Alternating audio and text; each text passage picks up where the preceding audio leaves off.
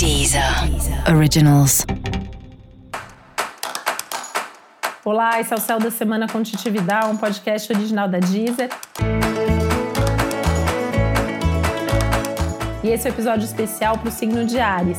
Eu vou falar agora como vai ser a semana de 22 a 28 de novembro para os arianos e arianas. Calma, tudo vai dar certo, né?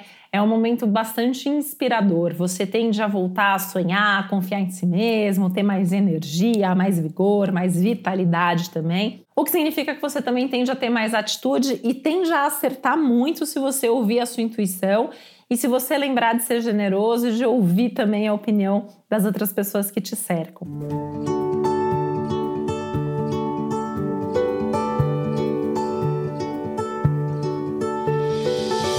Esse é um bom momento para fazer mudanças, mudanças de planos, mudanças de hábitos e atitudes, muito a partir da sua vontade, muito a partir de decisões, inclusive, que já vêm sendo pensadas e planejadas de um tempo para cá.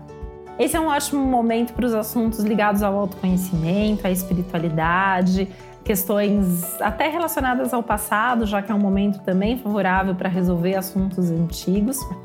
E não deixa de ser também um bom momento para resolver questões bem práticas, como assuntos financeiros, né? Inclusive pensando no dinheiro do futuro, né? Como você está se organizando para fazer um investimento, enfim, para dar um passo mais importante mais adiante.